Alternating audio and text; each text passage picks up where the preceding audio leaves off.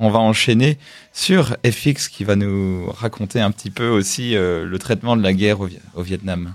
Oui, mais d'abord évidemment, je vais faire une mini rétrospective sur euh, le traitement de la guerre dans, la propagande américaine. Je me suis basé sur un livre qui s'appelle Propagande silencieuse de Ignacio Ramonet que je vous recommande. il est journaliste au Monde diplomatique et c'est un livre sur la propagande dans le cinéma. Oh. Est-ce que c'est un livre euh, accessible ou assez académique? C'est extrêmement accessible parce que le mec est journaliste hein, et donc euh, il cherche pas du tout euh, à être scientifique, mais plus à faire une compilation justement de recherche sur, sur le sujet. Ok. Faites-moi confiance, je suis journaliste.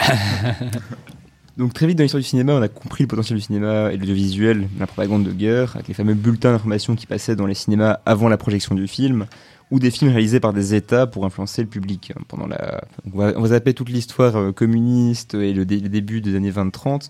Et directement dans la Seconde Guerre mondiale, la propagande bat son plein et Hollywood se met au service de l'État américain pour réaliser des documentaires de propagande, notamment réalisés par John Ford. Et oui. Mhm. Ah ouais. Wow et même des films, euh, quoi, c'est pas simplement le réalisateur qui voulait euh, dépeindre euh, mal l'ennemi, bah, c'était aussi parfois simplement des volontés, et ça, ça fait d'ailleurs des super films. Il y, a des, il y a beaucoup de beaux films qui parlent de la Seconde Guerre mondiale, sans pour autant être des films de guerre, mais qui vont l'aborder en dépeignant la nazie avec un œil négatif, ou les Japonais. Mm. Et justement, en fait, les Japonais, par la suite, dans les années 40, fin des années 40, début des années 50, euh, il va y avoir pas mal de films sur la guerre de Corée et sur euh, la Seconde Guerre mondiale, mais surtout contre les Japonais, avec une propagande militariste ouvertement raciste, où on disait clairement ah euh, il faut tuer les jaunes, les Japonais ne méritent pas de vivre, et donc l'argument de la couleur de peau est utilisé pour justifier que ces guerres aient eu lieu ou qu'on les fasse encore à ce moment-là, parce que la guerre de Corée c'est début des années 50. Mm-hmm. Et donc, quand on commence la guerre du Vietnam en 65, on pourrait s'attendre à un déluge de films de propagande plus ou moins subtils pour justifier celle-ci, émanant de l'État. Et pourtant, à l'époque, seul un film militariste et pouvant être qualifié de propagande sort et est plutôt boudé par le public et par la critique. C'est Béret vert de John Wayne. Est-ce que vous l'avez vu? Non, j'ai pas vu. Je connais le nom. Il n'est pas qu'il est très médiocre et pas très très subtil dans son message, mais au contraire, du coup, la, de, la télévision qui, elle, déverse tous les jours des, heures de, reportages sur la guerre du Vietnam, très orientées par, euh, par les médias, qui eux-mêmes sont manipulés par l'armée américaine. Euh, le cinéma ne va pas trop en fait suivre ce créneau-là. Et c'est d'ailleurs, euh, pour info, pour anecdote, euh, la guerre du Vietnam, le sujet qui a le plus cumulé de temps d'antenne à la télévision américaine depuis qu'elle existe. Mais Sans blague. Ces statistiques étaient avant le Covid, donc peut-être que ça a changé. ah ouais, donc c'est. je pensais que c'était à l'époque, donc comme maintenant en fait. Enfin, juste avant le Covid.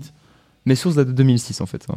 ouais, mais même, depuis. Euh, même quand même, il y a eu, je sais pas, 2001, euh, le 11 septembre et tout. C'était une longue guerre aussi et qui était vraiment. Tous les jours on en parlait en fait. Hein.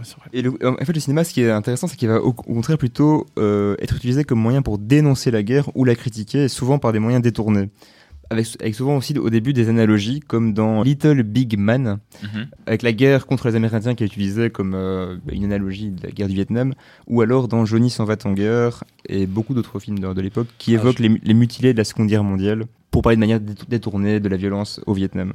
Plus tard, lorsque, alors que la guerre s'enlise, les critiques se feront bien plus directes, d'abord avec des documentaires comme The Selling of the Pentagon, qui racontent notamment au milieu de, de la guerre en 71 les méthodes de manipulation des médias employées par l'armée américaine, ou The Year of the Pig, en 69, qui prédit l'échec futur de la guerre et décrypte ses vraies causes. Winter Soldier, lui, documentaire de 71, partage le témoignage de vétérans de la guerre qui racontent ce qu'ils ont dû faire au Vietnam et l'impact de la guerre sur leur vie depuis leur retour. Ça, en fait, aussi, le message du film, c'est de montrer l'impact avant, après, enfin, avant et pendant la guerre. Et justement, en fait, euh, c'est là où je voulais en venir, en fait, parce que j'avais évoqué le fait qu'il y avait beaucoup de documentaires qui commencé à sortir au début des années 70 mm. euh, sur euh, la guerre du Vietnam, qui commencent à critiquer aussi justement le, les vétérans, pas critiquer les vétérans, mais qui vont aborder le sujet des vétérans qui sont traumatisés, qui reviennent choqués de la guerre. Et justement, en fait, c'est l'angle qui va être le plus repris par la suite euh, par les films non documentaires. Déjà avec Rambo, vétéran de la guerre rentré avec des syndromes de stress post-traumatique et qui va, enfin, qui sombre dans la folie. Aussi dans Taxi Driver, qui est en 75, donc juste à la fin de la guerre, où c'est aussi un personnage euh, euh, vétéran qui a clairement des troubles psychiques liés à la guerre. Mais le chef-d'œuvre qui abordera cet angle le plus euh, frontalement, c'est pour moi c'est The Deer Hunter euh, de Michael Cimino, qui est aussi avec Robert De Niro. Point hmm. commun.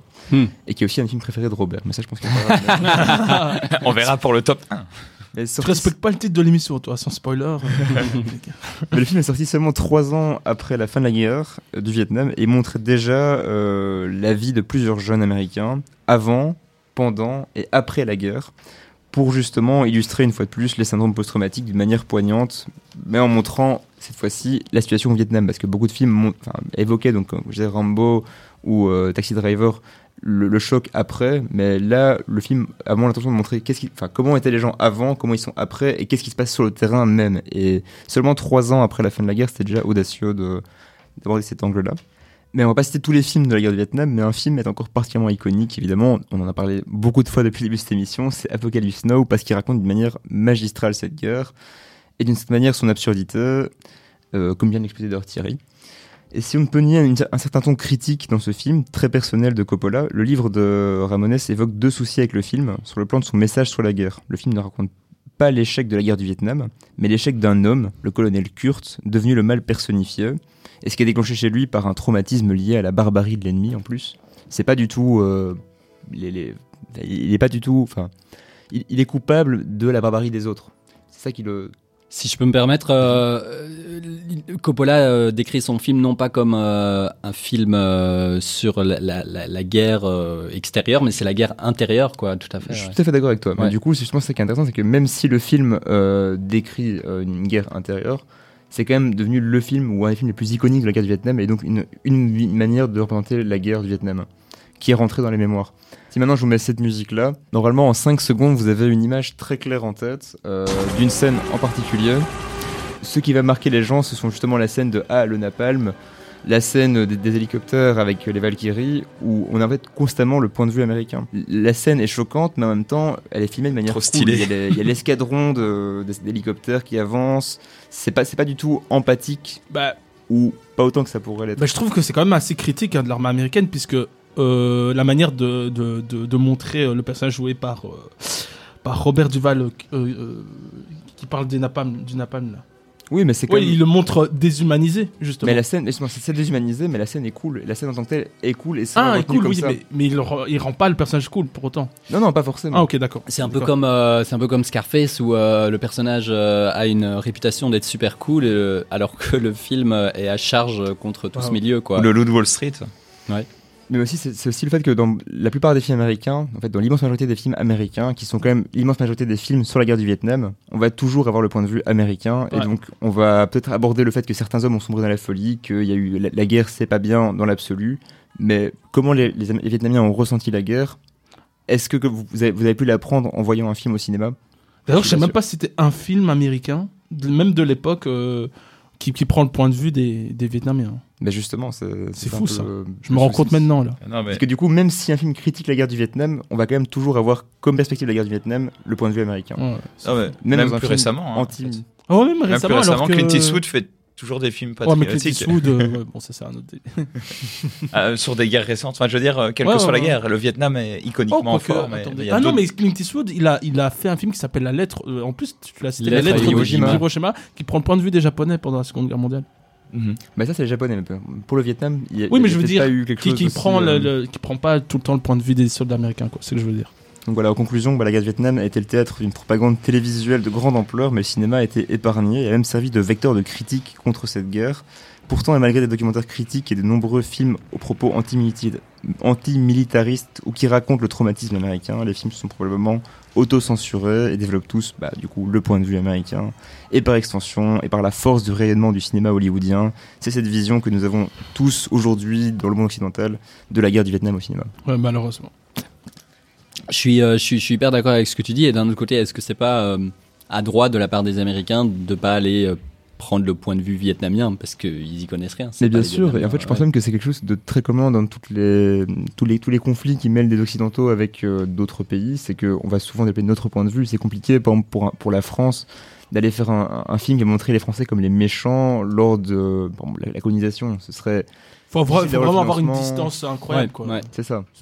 Et, même de l'autre côté, je pense pas que dans le cinéma vietnamien, ils, font, ils arrivent à faire des films euh, sur la guerre du Vietnam du point de vue des, des soldats américains. Ou ils, ont pas envie, ils ont pas envie. Ouais, ouais, ils ont pas envie. Il y en a déjà beau, ils en ont déjà énormément en plus, donc c'est pas. Et s'ils le font, même des, films avec leur point de vue à eux, bah, ils auront moins de rayonnement et donc euh, c'est aussi pour ça que le le cinéma c'est important en termes de, communication. Mm. Et t'as pas une référence d'un film vietnamien du tout assez marquant ou quoi sur sur cette thématique? J'ai pas vraiment trouvé de film vietnamien euh, reconnu. Euh, euh, D'ailleurs, je sais même pas si c'était un film vietnamien comme ça. J'avoue. Bah, qui il y en a sans doute, mais qui n'ont peut-être pas émergé ou qui n'ont pas été assez, forts pour retentir au-delà des frontières. Non, mais après voilà, c'est toute la légitimité et la subtilité du regard d'auteur justement par rapport à ce genre de film-là. Difficile de trouver un film qui est très juste parce que c'est des films qui me prennent position et dans des guerres, quand tu prends position, ben tu plais pas à tout le monde. C'est ça la difficulté. Pour être un petit peu philosophique.